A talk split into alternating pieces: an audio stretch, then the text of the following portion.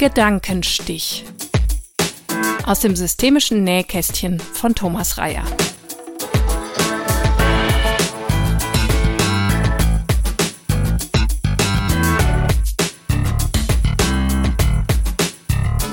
In meinem Podcast Gedankenstich stelle ich in loser Folge Konzepte und Methoden aus der Welt der systemischen Beratung, der systemischen Therapie und der systemischen Didaktik zur Verfügung. Aber ich möchte den Blick auch auf gesellschaftliche Veränderungsprozesse lenken, zu denen uns der Klimawandel zwingt. Die systemische Perspektive ist hier sehr nützlich, um die Dynamik zu verstehen und vielleicht auch zu beeinflussen. Im März 2023 haben wir in Remscheid an der Akademie der kulturellen Bildung den vierten Fachtag Systemic for Future organisiert. Wir, das sind meine Mitstreiterinnen Birgit Seiberlich, Conny Wert und ich. Wir haben den Tag unter den Titel Hoffen und Bangen und die Kunst der Ausrede, psychologische Aspekte des Klimawandels gestellt und mit einigen GastreferentInnen gestaltet. Von diesem Tag haben wir die vier Hauptbeiträge aufgezeichnet und können sie hier in vier Podcast-Folgen leicht gekürzt wiedergeben. Was leider nicht in den Podcast passte, war, dass der gesamte Tag von Volker Vogt als Graphic Recording festgehalten wurde. Diese Art von visuellem Feedback ist aber auf der Webseite systemic-for-future.de zu finden, wie auch weiteres Material zum Fachtag. Dies ist Folge 2 der zweite Beitrag zum Fachtag kam von mir unter dem Titel Auf der Kippe Systemische Strategien für gesellschaftlichen Wandel. Das Thema Transformation ist mir sehr wichtig, da ich immer noch den Eindruck bekomme, dass viel zu wenige Menschen verstanden haben, wie dringend unsere Maßnahmen für einen irgendwie noch sinnvollen Klimaschutz erfolgen müssen und wie grundlegend diese Veränderungen sein müssen. Sie betreffen alle Lebensbereiche, wie wir wohnen, wie wir arbeiten, reisen, uns ernähren etc. Und auch unser Wertesystem, in das so schädliche Ideen wie permanentes Wachstum eingebrannt zu sein scheinen. Heute probiere ich dazu eine bewegte Form aus, um das Prinzip der Transformation zu erläutern und warum dies eine grundsätzlich andere Dynamik ist als ein Weiter so mit kleinstmöglichen Veränderungen.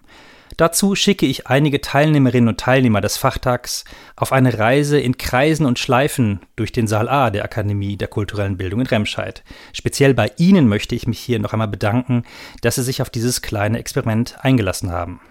Anschließend hole ich hier noch etwas nach, das am Fachtag selbst aus technischen Gründen und wegen der dadurch verlorenen Zeit ausbleiben musste. In einem systemischen Prozessverständnis lassen sich Transformationen durch sogenannte Interventionen anstoßen, unterstützen oder voranbringen. Ich habe sechs Interventionsformen für gesellschaftliche Transformationsprozesse entworfen. Diese möchte ich euch gerne kurz vorstellen. Ich verbinde sie jeweils mit kurzen Fragen, die dazu anregen sollen, euren eigenen Wirkkreis zu erweitern, sowie konkrete Ideen für ein verändertes Handeln selbst zu entwickeln.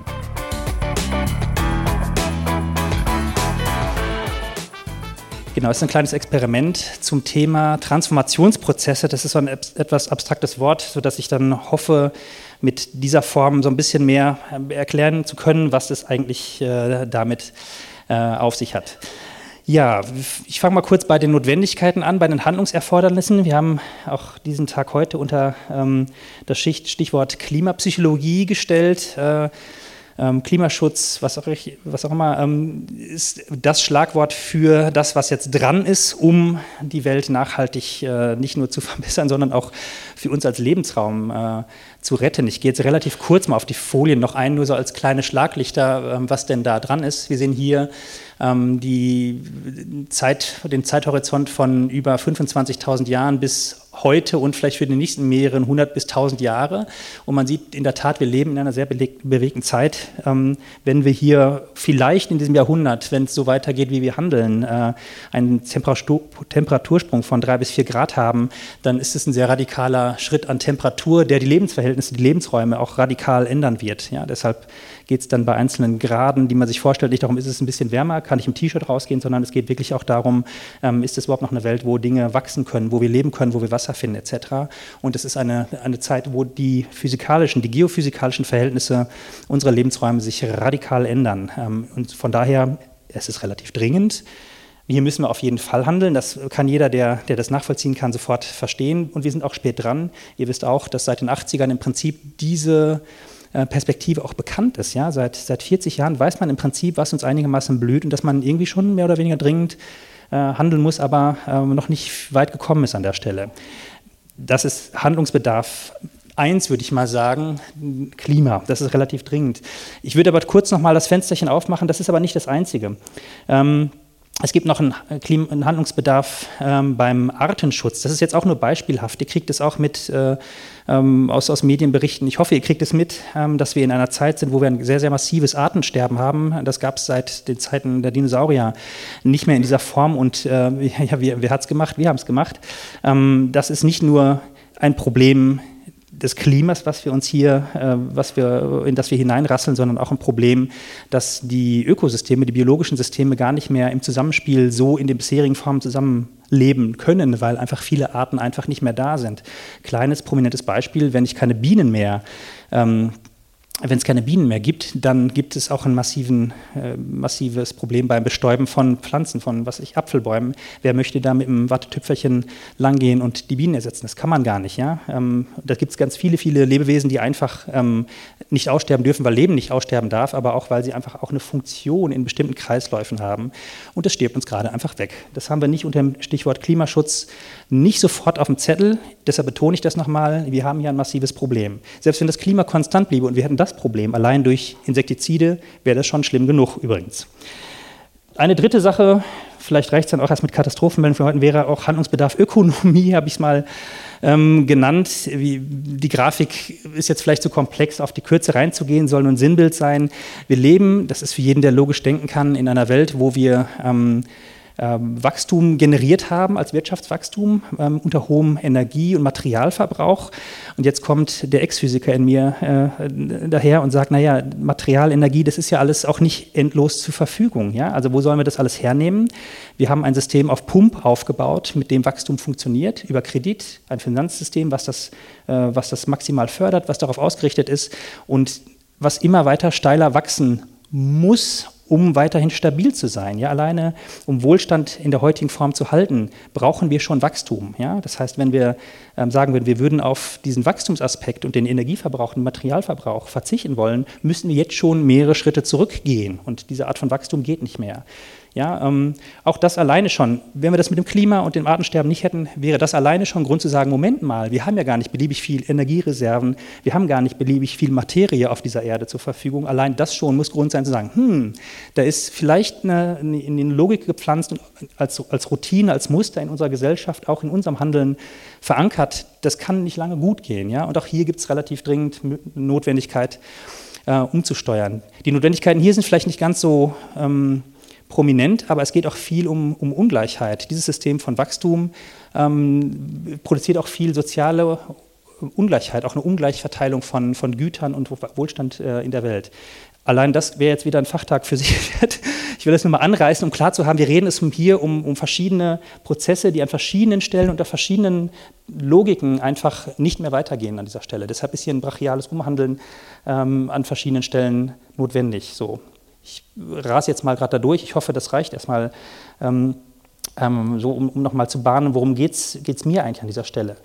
Ähm, man könnte jetzt zum Beispiel sagen, wenn man jetzt frühzeitig angefangen hätte beim Klima, ähm, ähm, zu sagen, okay, es gibt einen Handlungsbedarf komm, wir haben noch 50 Jahre Zeit, wir überlegen uns, wie können wir zum Beispiel die Energie- oder die Mobilitäts- oder Ernährungsfragen gut und konstruktiv lösen, auch vielleicht auf einer politischen Ebene gut regeln, dass Menschen in eine neue, sinnvolle ja, Entscheidungstradition kommen. Jetzt um Anschluss zu schließen bei dem Vortrag von gerade, dass die Entscheidungen hin zu einem nicht klimaschädlichen, sondern nachhaltigen Verhalten immer leichter werden, ähm, wäre das gar nicht so schlimm. Da wird uns die Lösungsorientierung, die wir aus der systemischen Welt auch kennen, schon helfen, mit kleinen Schritten auf eine wünschenswerte Zukunft zuzugehen.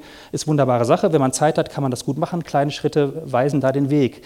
Dummerweise hat das in den letzten 40 Jahren nicht so gut geklappt. Vielleicht als Sinnbild hier kombiniert eine Liste von Klimakonferenzen. Ähm, die genau ähm, hier in dieser Grafik mit dem Paris Agreement äh, gekrönt werden. Ja, eigentlich eine sehr sinnvolle Vereinbarung, endlich mal weltweit sich auf 1,5 Grad Erwärmung als höchst, Höchstmaß äh, festzulegen, als Zielbekundung sozusagen. Und gleichzeitig darunter, ihr kennt hoffentlich die Klimastreifen von, von äh, Ed Hawkins, die, ähm, die auch symbolisieren und auch zeigen, zeigen wie stark die ähm, die Emissionen an CO2 weiter gestiegen sind. Ähm, und wo wir da temperaturmäßig uns gerade befinden. Also von dem Erfolg der ganzen Konferenzen ist ja hier keine Spur, denn dann müsste das ja mal irgendwo auch einen Knick so langsam produzieren, ist aber nicht der Fall. Okay, also vielleicht ist die, ist die, ist die Strategie der kleinen Schritte und Diskussionen an dieser Stelle nicht ganz so hilfreich gewesen bisher. Ähm, und es macht wenig Mut für die, Vergangen äh, für, die, für die Zukunft. Wir hatten Mut in der Vergangenheit und es macht wenig Mut, mir jedenfalls, für die Zukunft, wenn ich denke, die, die, die, die Entscheidungen müssen noch viel stärker sein, als sie vor 40 Jahren hätten sein sollen. Ähm, und jetzt gibt es einen ganz interessanten Aspekt, den ich, den ich äh, auf jeden Fall erläutern möchte. Es gibt die geophysikalischen Kipppunkte. Ähm, vermutlich sind die euch auch einigermaßen geläufig. Wir sehen hier eine Karte. Ich werde die auch nicht alle angucken wollen, aber da gibt es zum Beispiel Zusammenhänge von einzelnen Kreislaufprozessen über, über äh, Eis ähm, in, am, ähm, in, der Antarktis zum Beispiel, wenn das wegschmilzt, ähm, dann gibt es halt äh, einfach höhere Meeresspiegel, die beeinflussen aber wiederum den Wärmehaushalt der Meere. Das wiederum koppelt auf die Möglichkeit, Eis zu bilden in der Antarktis etc., also ein Kreislauf, wie Systemiker und Innen beschäftigen uns ja gerne mit Kreisläufen, der stabilisiert sich selber, aber der Kipppunkt heißt, hier geht es dann in eine, ja, bewertend besprochen, Abwärtsspirale. Wenn zu viel Eis weg ist, ähm, wird wird die Kälte nicht mehr erzeugt, um mehr Eis wieder zurückzubilden. Das heißt, hier ist der Kipppunkt hin zu einem Zustand, hin zu einer Entwicklung, eine Talfahrt sozusagen zu weniger Eis, die man nie wieder zurückholen kann. Ja, man kann jetzt nicht einen Kühlschrank anmachen und dann kommt das Eis zurück, auch wenn, das, wenn unser Klima aufgeräumter, äh, unsere, unsere Atmosphäre aufgeräumter wäre, wäre das nicht möglich, einfach wieder zurückzugehen ähm, und dann kommt das Eis schon wieder. Das wird nie wiederkommen. Ja? Und so gibt es verschiedene Kipppunkte. Ähm, der Wasserzirkulation, der, der Luftströmung etc., die, wenn sie einmal weg sind, dann sind sie weg. Das ist das Besondere an Kipppunkten. Wenn ich, jetzt Pen, wenn, ich, wenn ich jetzt hier einen Ball auf diese Kante lege und er fällt runter, dann ist er unten. Dann, kann ich, dann, dann wird er hier oben von sich aus nie wieder liegen wollen. Ja? Das ist die, die Idee eines Kipppunkts. Ich glaube, das ist relativ prominent jetzt auch mit den Kipppunkten. Was ich ganz interessant finde, ist, ähm, dass wir ähm, auch auf einer sozialen Ebene ähm, uns mit Kipppunkten beschäftigen sollten und vielleicht äh, müssen. Ähm, und zwar, das ist das etwas komplizierte Bild, was ich aber hier ähm, nochmal mit den Seilen für den Fußboden übersetzen möchte, ähm, geht es dann darum, wer prägt eigentlich ähm, das, was normal gelebt wird. Ähm, an dieser Stelle müssen wir uns mal kurz wieder mit einer Art von Kreislauf oder Muster beschäftigen, was Systemikerinnen und Systemiker ja gerne tun, mit der Idee, dass sich äh, lebende Systeme, vielleicht physikalische Systeme, auch soziale Systeme stabilisieren ähm, über, über Kreisläufe. Ja? Deshalb reden wir ja gerne über die zirkulare Kausalität, weil ähm, wir einen, einen Mechanismus haben, der auch für sich einen Kreislauf bildet, der Stabilität aus sich zieht. Und viele Dinge, wenn man so in den Alltag schaut, sind als Kreisläufe organisiert mit der Idee von hier kommt, hier wird etwas Normales vorgelebt. Ähm, ähm, jetzt habe ich fast den Faden verloren. Hier geht es um eine Art von, welche Art von Normalität haben wir in diesen Schleifen eingerichtet? Ähm, zum Beispiel, wie wir morgens aufstehen, dass ich ein Frühstück mir mache, dass ich irgendwie losgehe zur Arbeit, dass ich dann, dann nach Hause komme. Was mache ich dann abends zu Hause? Wie bewege ich mich zur Arbeit und zurück oder zum, zur Universität oder was auch immer ich gerade tue? Ähm, wo verbringe ich wie die Nacht, was auch immer? Ja, also alles ganz normale Alltäglichkeiten, die auf eine bestimmte Art äh, Stabilität geben für das, was ich da drin eigentlich tue. Ja, also das es gibt ja keinen objektiven Grund, warum mein Alltag so abläuft. Ich habe mich ja auf eine Art oder wir haben uns auf eine bestimmte Art auf Normalitäten eingerichtet, mehr oder weniger geeinigt vielleicht so. Ähm, und vielleicht auch geeinigt auf eine Normalität von, wir haben ein massives Wirtschaftswachstum, daraus kommt unser, unser Wohlstand, das auch nach, nachzupredigen mit der Idee von, okay, wenn es mal gerade ähm, wenn es sozial unrund läuft ähm, in der Gesellschaft und so weiter, das mit dem Wohlstand kommt aus dem Wachstum, also Wachstum, ja, hört man immer wieder, ist ein Glaubenssatz, ist eine Art von Stabilität geworden auf eine Art und Weise. Ähm, zum Beispiel, wie ernähre ich mich? Es gibt, ne, wir hatten das vorhin das, das, Thema schon, es gibt Speisekarten, wo normalerweise solche Dinge draufstehen. Ne, auch bei uns in der Kantine gibt es natürlich auch Fleisch oder vegetarisch zur Auswahl. Was steht oben drauf, ist vielleicht eine gute Frage. Ne? Ähm, welche Art von Normalität leben wir hier? Was bieten wir als erstes an? Ist es äh, ist auch eine Art von, von gelerntem Muster an dieser Stelle. Wie bewege ich mich? Wie komme ich hierher zur Akademie? Wie komme ich zu meinem Arbeitsplatz? Ähm, was wird da gelebt? Was ist in den Medien der Normalfall? All das kommt ja nicht von selbst, sondern es ist gemacht. Das will ich nochmal betonen. Mit der Idee, es gibt viele, viele Bahnen. Ähm, die habe ich jetzt ja hier als Seile mal ausgelegt. Die zeigen so ungefähr in die gleiche Richtung. Mit der Idee, ich bewege mich durch den Alltag entlang von Mustern, die helfen mir, mich ganz gut zu orientieren. Ich gehe jetzt mal hier wieder zurück. Genau, so. Es sind klare Bahnen. Wenn ich gerade nicht weiter weiß, kann ich äh, ah, dieser Linie hier folgen. Die ist ganz schön. Und das Tolle ist ja, wenn ich diese Automatismen habe, ich weiß ja, wie ich aufstehe, wie ich mich bewege, was ich esse, dann muss ich ja aber nichts von dem nachdenken. Ja? Diesen Entscheidungsfreiraum, von dem wir vorhin das gehört haben, den möchte ich ja gar nicht lieben langen Tag immer wieder neu mir antun. Da komme ich ja aus dem Nachdenken, was mache ich jetzt als nächstes gar nicht mehr raus. Gehe ich jetzt hier lang oder, oder ah, der eine hat gesagt, das ist gut, hier, da komme ich gar nicht, ich komme gar nicht durch mein Leben durch, wenn ich nicht vertraue auf, diesen, auf diese stabilisierenden Formen von ja, Automatismus, die ich mir dann leisten kann, die uns geboten werden von den Mustern, die wir leben, aber an denen wir auch teilnehmen. Denn wenn ich jetzt diesen Mustern folge und nicht hinterfrage, ob das überhaupt ein sinnvolles Seil ist, dann bleibt es ja hier. Dann gehe ich, das ja ganz einfach. Genau. Ist das Bild nachvollziehbar für euch erstmal? Ja?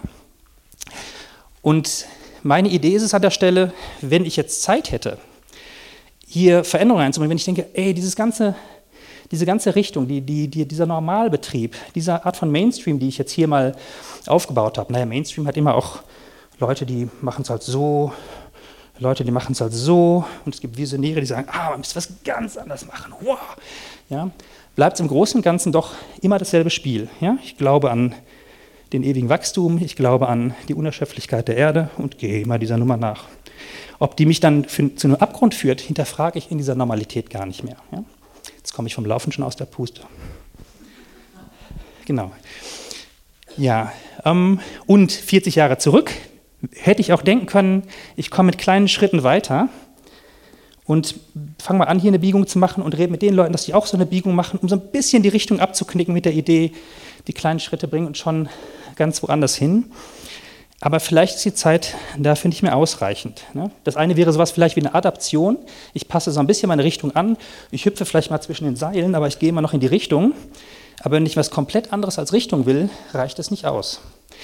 Jetzt würde ich mal ein paar von euch einladen, das mal nachzuspielen und mal vielleicht auch erstmal wortlos diese Linien nachzugehen mit, dem, mit, dem, mit der Idee, ich folge gerade einem gebahnten Pfad als normaler Pfad, wie mir der Alltag das, das anbietet, sozusagen, ja? Ähm, ohne Veränderungsabsicht zunächst mal. Ja?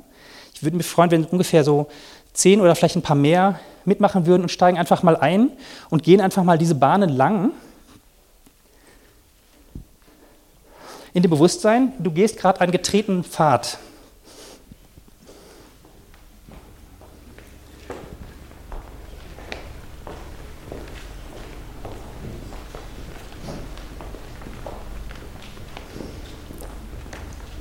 Ja, das scheint ganz gut zu funktionieren.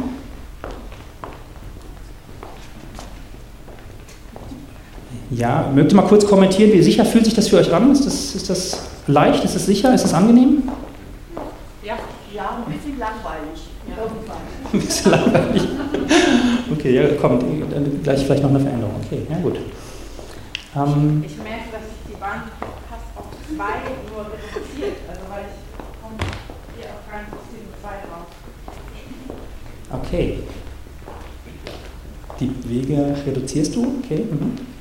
Ich wechsle die Bahn, wenn mir jemand entgegenkommt. Also auf der gleichen Bahn. Mhm. Okay, aber die Spuren sind klar gezeichnet. Ja, wunderbar. Wunderbar. Ich bitte euch mal in diesem Bewegungsmodus zu bleiben und bitte mal so andere, vielleicht zwei, drei, vier Personen hinzuzukommen ähm, die eine Veränderung reinbringen. Und ich äh, bitte euch auch zunächst mal, okay, ja, vier Personen sind da, wunderbar. Ja, oder fünf ist auch gut, ja. Es sollte nur nicht mehr sein. Es muss, muss keine Mehrheit sein. Genau, ich bitte euch auch mal diesem Bewegungsmodus zu folgen, dass ihr eure Bahnen zieht. Ähm, und wir kommen jetzt zu der Idee von Transformationsprozessen durch, durch äh, radikale Endungen und versuchen das mal durchzuspielen. Ähm, die Idee ist es hier, dass ihr die neu fünf hinzugekommenen, dass ihr mal versucht, gleich eine Veränderung einzubauen, und zwar indem ihr die Richtung von Seilen ähm, ändert. Ja? Der Grundrahmen ist an dieser Stelle, wenn wir das hier fortsetzen, geht es nicht gut. Die Richtung der Seile ist eine schädliche. Und ich bitte euch mal anzufangen, ähm, die Seilrichtung ähm, zu ändern. Und zwar wirklich spürbar zu ändern, sodass eine komplett andere Raumrichtung präferiert wird. Ja? Vielleicht so, dass diese Menschen zwischen Beamer und Leinwand hin und her laufen. Das wäre, wäre eine ziemlich coole Zielrichtung.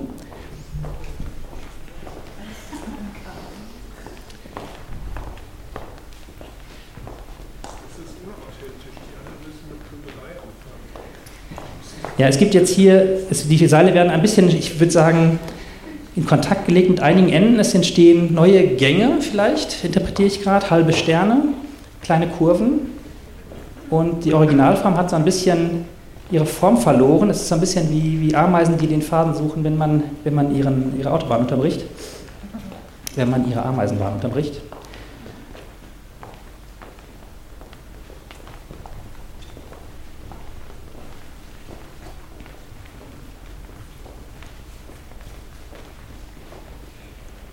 Okay. Es entwickeln sich neue Gehrichtungen, würde ich jetzt als Beobachter sagen. Wir haben leider nicht die Zeit, alle Innenperspektiven über die Gehrichtung abzufragen, deshalb müssen wir uns im Sinne der Kybernetik zweiter Ordnung mit meiner Subjektivität begnügen.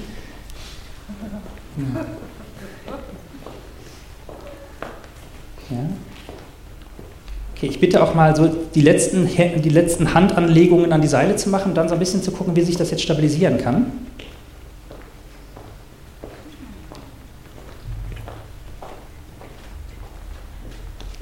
Okay, genau. Dann lassen wir mal die Seile so liegen und wir gucken mal, welches neue Muster sich etabliert hat. Ähm, liebe Zuschauer und liebe Zuschauer, was, was Sie und ihr hier gesehen habt, ist jetzt natürlich auch eine Idee für eine Intervention. Ja? Das heißt, ich treffe auf ein System und äh, ändere vielleicht Bedingungen. Ich gebe Anstöße, ich gebe Impulse von außen, die das bisherige Muster erstmal unterbrechen und dann zu einem neuen, ja, zu einer neuen Mustersuche, würde ich fast noch sagen, sind vielleicht noch dabei, einladen. Aber es haben sich auch bestimmte Wege und Kreisbahnen hier jetzt etabliert, die nicht mehr so sind wie vorher. Es sieht ziemlich anders aus. Ich bitte mal um Zuruf von innen, wie es euch gerade ergeht, gerade mit der Idee, ist es, was ist jetzt anders als vorher? Man hat mehr Platz. Hat meine Aufmerksamkeit erhöht wieder. Aufmerksamkeit ist erhöht, okay. Mhm. Die Weitläufigkeit für mich entstanden. Weitläufigkeit entstanden. Mhm. Kurven und Begegnungen, ja. Man rennt sich nicht mehr so oft um. Bitte was? Man kommt nicht mehr so oft so, dass man sich so auf der engen Bahn. Ach so, okay. Dazu hätte ich das Gegengefühl. Ähm, gefühlt musste ich vorher nicht so, nicht so stark auf andere achten. Hier habe ich irgendwie mehr, mehr ja, Gegenläufe, mehr, mehr Stress vielleicht auch. Ich muss mich mehr orientieren. Okay, ja, die Aufmerksamkeit ist jetzt noch gefordert. Ja. Vielleicht legt sich das übrigens auch noch mit den nächsten 30 Minuten, wenn ihr jetzt die nächste halbe Stunde bitte, während wir gleich essen gehen, weiterlauft, dann würden wir gleich nochmal um 1 Uhr fragen, ob, wo eure Aufmerksamkeit äh, dann gelandet ist. Das wäre doch sehr schön, oder?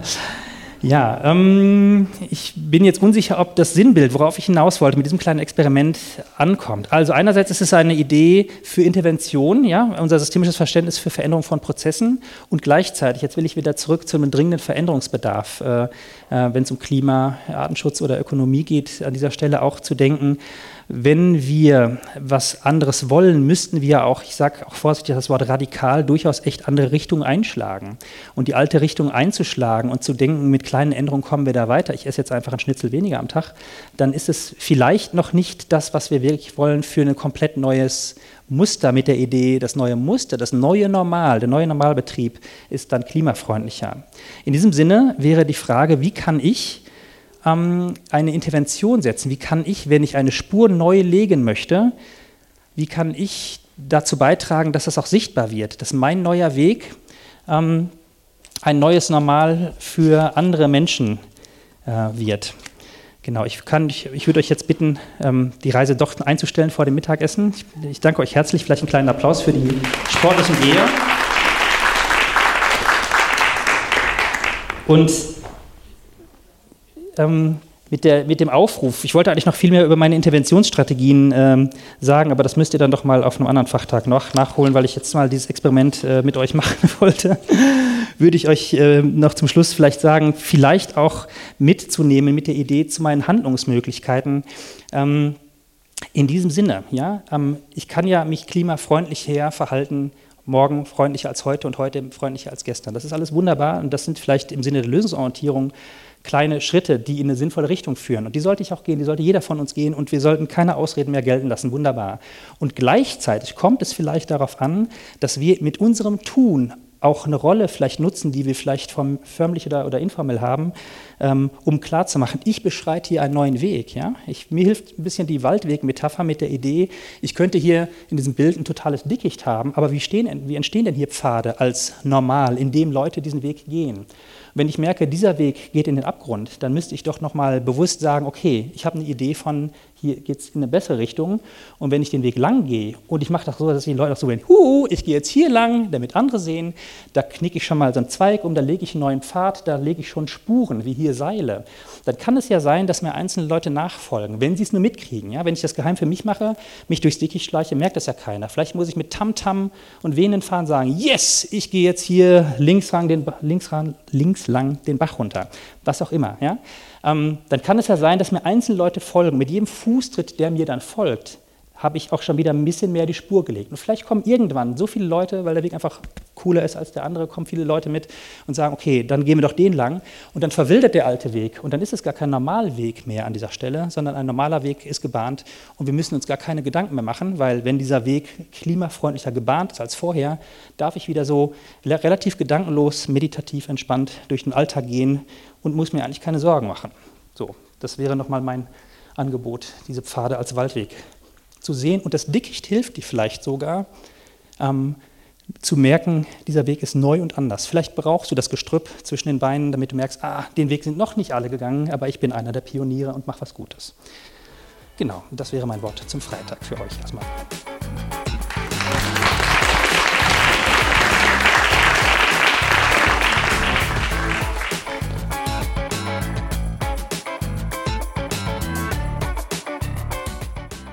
Wie zu Beginn dieser Podcast-Folge angekündigt, möchte ich nun noch ein paar Sachen sagen zu den Interventionsstrategien, zu den Interventionsformen für gesellschaftliche Transformationsprozesse in einem systemischen Verständnis. Wir nutzen hier definitiv eine systemische Vorstellung von Intervention, die bedeutet, dass es eine Irritation, eine kleine Verstörung sein kann, die eine Dynamik, die sich per se selbst entwickelt, unterstützt, einen Sprung zu machen und voranzukommen. Das heißt, die Verstörung in einer Intervention bringt sozusagen die Routinen der Abläufe, über die wir vorhin schon gesprochen haben, durcheinander und ähm, ja, fordert sozusagen, dass das System, in Anführungszeichen, wenn man das so abstrakt sagen möchte, sich mit Suchprozessen beschäftigt, neue Wege zu finden, die ähm, vielleicht leichter sind, die vielleicht lösungsorientierter sind, die anders sind als bisher eingefahrene Muster. Und dazu hätte ich Vorschläge, sechs Strategien zu befolgen, in diesem Sinne Anstöße zu geben, damit eine Gesellschaft auf den Weg kommt, einen neuen Weg zu gehen. Ich sage dir erstmal im Überblick, was ich mir vorstelle. Nummer eins wäre die Kenntnis- und Kommunikationsfähigkeit erhöhen. Nummer zwei wäre die Komplexität für das Handeln zu reduzieren. Nummer drei, den Kontakt mit dem Ökosystem stärken. Nummer vier, die kollektive Identität stiften bzw. fördern. Nummer 5 wäre Konfrontation. Und Nummer 6 wäre, nicht zuletzt, die Konstruktion von Lösungsvisionen. Das waren die jetzt im Überblick. Ich würde die jetzt im Folgenden kurz durchgehen. Man kann das Ganze auch nachlesen. Auf der Homepage habe ich äh, Vortragsfolien dazu und auch noch Literaturhinweise. Ja, kommen wir mal zu Strategie Nummer 1. Ich habe die genannt Kenntnis- und Kommunikationsfähigkeit. Ja, was ist das jetzt? hier geht es um die Basis für Wahrnehmung und Handlungsspielraum. Ähm, es geht darum, die wissenschaftliche Sachlage, wie es um Klimaschutz oder Umweltschutz bestellt ist, zu kennen und sich darüber adäquat auszutauschen. Wenn das nicht gegeben ist, können wir gar keine Entscheidung fällen. Das Dumme ist, dass derzeit viel durch Fakes, durch Verschwörungstheorien, durch alle möglichen äh, Kampagnen genau diese gesicherte Sachlage oft medial sogar angezweifelt wird. Ähm, und da wollen wir vielleicht einen Gegenpart geben. Vielleicht geht es darum, das Wissen über die Bedrohung unserer Lebensgrundlage weiterzugeben und auch Alternativen, die schon bekannt sind, äh, weiterzugeben.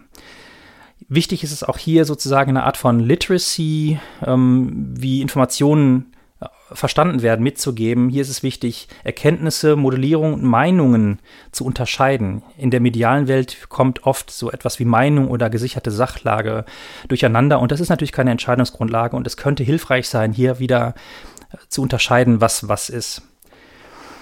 Genau, jetzt habe ich was zu den Medien gesagt. Vielleicht ist es genauso wichtig, die Kommunikation im öffentlichen Raum verstehen zu können, lesen zu können und kritisch zu bewerten. Was sind gute Quellen, was sind ähm, beeinflusste Quellen, was sind Fake-Quellen ähm, etc. Das wäre der Punkt Kenntnis und Kommunikationsfähigkeit fördern.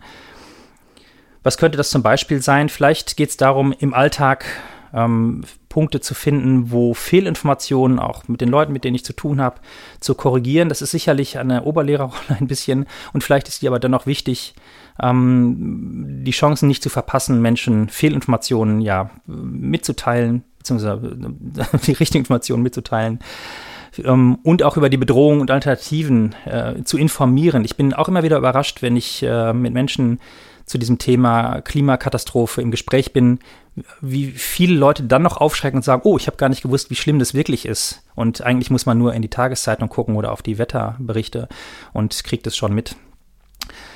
Genau. Das wären Beispiele, wie man das anwenden kann. Und vielleicht, das wäre mein Vorschlag, wenn du gerade zuhörst, was hättest du denn für alltägliche Anlässe, die du nutzen kannst, um andere Menschen zu informieren, vielleicht auch mitzunehmen bei deinen Ideen. Als nächstes kommt Strategie 2. Ich habe die genannt Komplexität reduzieren. Es geht darum, ja, erstmal zu akzeptieren, dass wir in einer komplexen Welt leben, wo es schwer ist, die individuellen Konsequenzen oder nein, die globalen Konsequenzen unseres individuellen Handelns zu überblicken, wie ich konsumiere, wie ich, wie, wie ich mich kleide, wo ich, wie ich ernähre, wo kommen eigentlich die Ressourcen her, etc. Da habe ich jetzt individuell gar keinen, gar keinen Überblick mehr. Und das ist eine schwierige Lage, weil ich die Handlung ja gar nicht dann verantworten kann, weil ich gar nicht überblicke, wie meine Konsequenzen meines Handelns aussehen tatsächlich. Also wäre die Möglichkeit, abstrakt formuliert, die Komplexität zu reduzieren, um da wieder entscheiden zu können. Das heißt, ich muss gucken, wie kann ich meine Entscheidung überschaubar machen, um die eigene Verantwortung wieder wahrzunehmen. Und vielleicht gehört als besonderer Punkt noch dazu, ein bisschen mehr meine Systemkompetenz noch zu erweitern und zu schauen, in welchem Kontext bewege ich mich, in welcher Rolle bin ich hier beruflich, bin ich hier privat unterwegs, welche Rolle habe ich hier, bin ich Konsument oder bin ich, bin ich Berater, Therapeut, was auch immer gerade. Was habe ich damit verbunden für Handlungsoptionen und welche Wechselwirkungen kann ich erwarten? Klingt wieder ein bisschen abstrakt. Ähm, und da gibt es vielleicht kein generelles Rezept. Vielleicht wäre schon ein erstes Beispiel, ähm, wenn ich darauf schaue, wie konsumiere ich, das hatte ich vorhin gesagt, den Konsum erstmal zu verringern, aber auch zu schauen, wie kann ich bei meinen Konsumentscheidungen oder meinen Entscheidungen, wie beziehe ich die Energie, mit der ich lebe, etc., ähm, darauf achten, dass das für mich überschaubare Verantwortung äh, wird. Und das könnte heißen, dass ich mich an Labels orientiere, die für Nachhaltigkeit stehen. Ist ein eigenes Geschäft nochmal, das zu durchschauen, aber das wäre eine Möglichkeit, da das Handeln überschaubarer zu machen. Weil ich kann das im Grunde alles nicht selber beurteilen. Ich muss mich da auch auf Expertise manchmal verlassen. Und in diesem Sinne wäre meine Einladung an dich, wenn du gerade zuhörst, ähm, mal zu reflektieren, welche klimarelevanten Entscheidungen fälle ich überhaupt im Alltag oder bei Entscheidungen, wie sie alle paar Monate anstehen. Wie weit kann ich sie überhaupt überblicken? Wie kann ich sie für mich überhaupt im Sinne der Nachhaltigkeit überschaubar machen? Strategie 3 heißt bisher Kontakt mit dem Ökosystem stärken und ich komme auf die Idee, den Punkt auch nochmal zu erweitern. Also, warum ist es wichtig? Der Kontakt mit dem Ökosystem stärkt das Bewusstsein für ökologische Zusammenhänge. Ja, jemand, der viel im Wald und in der Natur unterwegs ist, der hat einen ganz anderen Bild, einen ganz anderen Blick dafür, welche Schäden Zivilisation anrichten kann und was schützenswert wäre. Also in diesem Sinne ermöglicht der Kontakt mit dem Ökosystem ein ganzheitliches Erkennen der Abhängigkeiten von natürlichen Ressourcen und den Auswirkungen unseres eigenen Handelns. Der Kontakt mit dem Ökosystem ist gut für Körper und Geist. Es ist kein Wunder und kein Zufall, dass Menschen, wenn sie Urlaub machen, sich nicht immer in Großstädte begeben, in, in Industrieabgase und äh, Dreck, sondern, sondern ans Meer fahren, in den Wald gehen, in die Berge gehen etc. Ja, der Kontakt mit dem Ökosystem kann auch den Methodenkoffer noch befüllen. Warum sollte man nicht mehr draußen arbeiten als drinnen in einem Praxisraum, in einem Veranstaltungsraum etc., wenn es jetzt so um die typischen Rollen, die ich kenne, geht? Interessant ist, äh, deswegen hatte ich gesagt, ich würde es erweitern, dass überhaupt der Kontakt nicht nur mit dem Ökosystem, aber auch vielleicht mit höheren Werten, mit Ideen, mit anderen Menschen, mit Gruppen, ähm, mit ganzheitlichen Zusammenhängen eine wichtige Idee auch der Resonanztheorie von Hartmut Rosa ist. Ich finde hier einen ganz interessanten Ansatz, definitiv lesenswert auch zu überlegen, ähm, wie weit man da auch Lösungen findet, wie eine Art von innerer Resonanz mit der Welt, mit der wir leben, vielleicht auch die Verantwortung unseres Handelns nochmal prägt. Ja, für meinen Ansatz, erstmal auf das Ökosystem zu schauen, wären Beispiele draußen sein, draußen arbeiten. Wenn du Coach oder Beraterin bist, warum nicht Walk and Talk etablieren, mit den Leuten ins Grüne gehen? In der Bewegung und in der Natur fließen Ideen viel leichter als in einer kleinen geschlossenen Kammer. Ja, für den Transfer wäre mein Vorschlag für eine Reflexionsfrage, welche Aktivitäten und welchen Kontakt, ökologisch oder auch vielleicht sozial, hältst du für dich für nährend? Und vielleicht ist er auch für andere nährend. Strategie 4 heißt kollektive Identität stiften. Kollektives Handeln, das heißt Handeln als Gemeinschaft, nicht als Individuum, als Gruppe, als Initiative etc., ist sehr, sehr wichtig, denn dieses kollektive Handeln trägt das Erleben von Selbstwirksamkeit. Du kriegst ein Feedback über das, was du tust, was du erreichen willst. Du bist Teil von einem System, was ein Wertesystem weiterentwickelt. Und das ist eine gute Handlungsgrundlage, auch für neue Alltagsroutinen, für neue Entscheidungsgrundlagen, für ein neues Wertesystem die Wirksamkeit, die du haben möchtest, ist in Netzwerken viel, viel größer, als wenn du nur allein für dich handelst. Es ist vielleicht auch wichtig, ein verändertes Handeln zu tun, einerseits, aber es ist auch genauso wichtig, dass andere davon Wind bekommen und vielleicht mitmachen oder nachmachen oder dich nochmal äh, ja, anreichern mit anderen Ideen dazu, etc. Und das ist das Tolle, in der Community ist das Handeln auch etwas, was eine sinnstiftende Identität sein kann einfach ein sinnvolles Erleben aus sich heraus. Wenn du schon mal auf eine Demo gegangen bist, wo es darum geht, ähm, auf Missstände aufmerksam zu machen und dich für gute Ziele eingesetzt hast, dann hast du gleich auch ein Gefühl von Gemeinschaft ge gekriegt und von Sinn bekommen.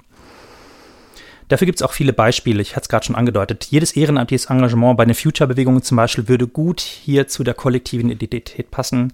Der lokale Umweltschutz oder vielleicht eine kommunale Nachhaltigkeitsinitiative, in der du teilwerden kannst. Daher meine Reflexionsfrage an dich, wenn du gerade zuhörst. Zu welchem Netzwerk habe ich Kontakt und Sympathie? Und wie kann ich mich dort einbringen im Sinne des Klimaschutzes? Die nächste Strategie trägt den schönen Titel Konfrontation. Und wie der Name schon sagt, geht es darum, seine Mitmenschen, vielleicht auch Entscheidungsträger, Menschen des öffentlichen Lebens zu konfrontieren mit den Auswirkungen ihres Handelns oder auch Unterlassens.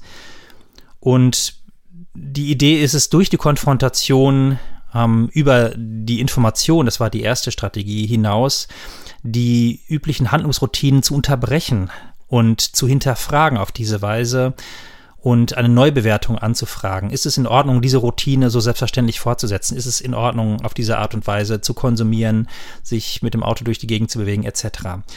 Ja, und auf welche Weise kann diese Konfrontation geschehen?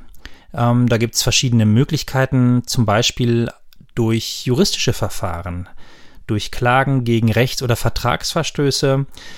Auf diese Weise können Entscheidungsträger und politische Institutionen zum Beispiel zur Verantwortung gezogen werden.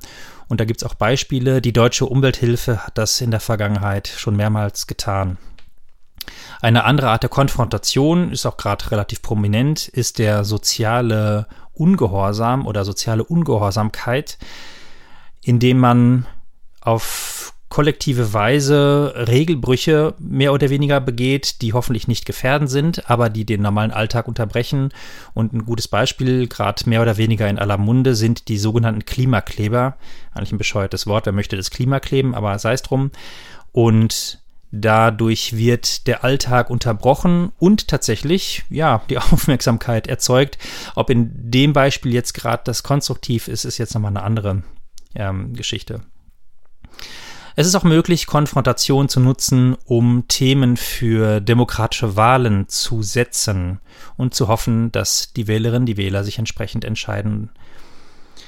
Ja, das waren schon ein paar Beispiele. Vielleicht gibt es auch noch andere Beispiele. In der Vergangenheit gab es was, sowas wie Plastikmobs, wo Menschen vor Einkaufszentren sich verabredet haben und den Müll der Verpackung einfach mal vor Ort dagelassen haben. Und ich habe eine kleine Reflexionsfrage für die eigene Handlungsweise.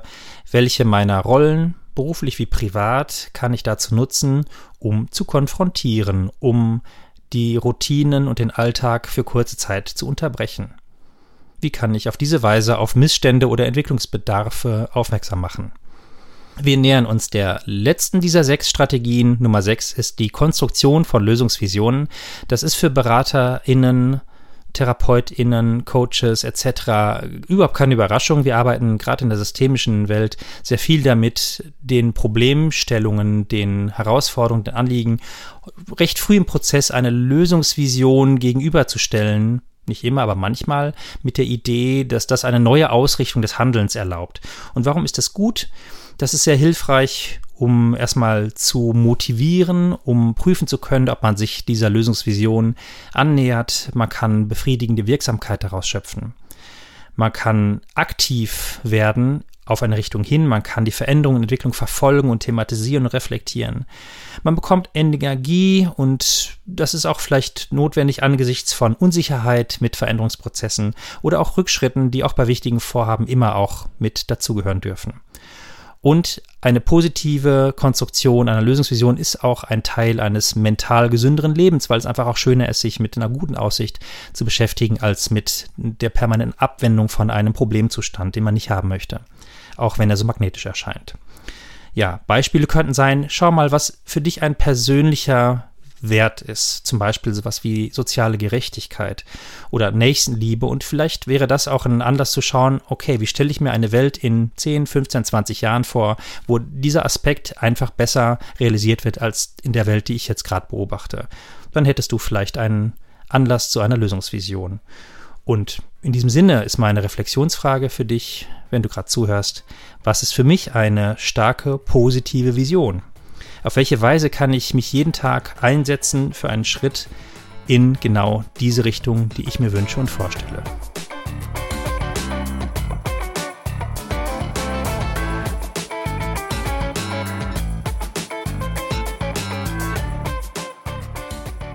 Dies war der zweite Teil unserer kleinen Podcast-Reihe zum Fachtag Systemic for Future im März 2023 in Remscheid an der Akademie der kulturellen Bildung.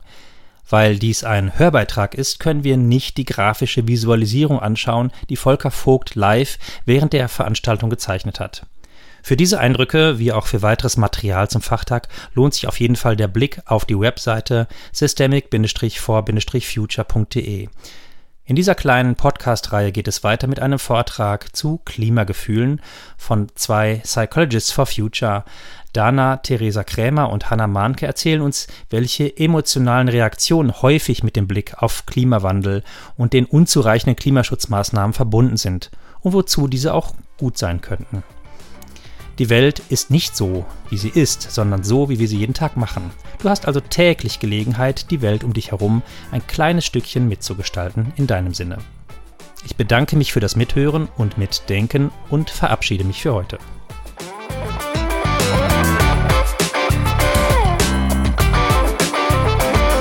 Gedankenstich. Aus dem systemischen Nähkästchen von Thomas Reyer.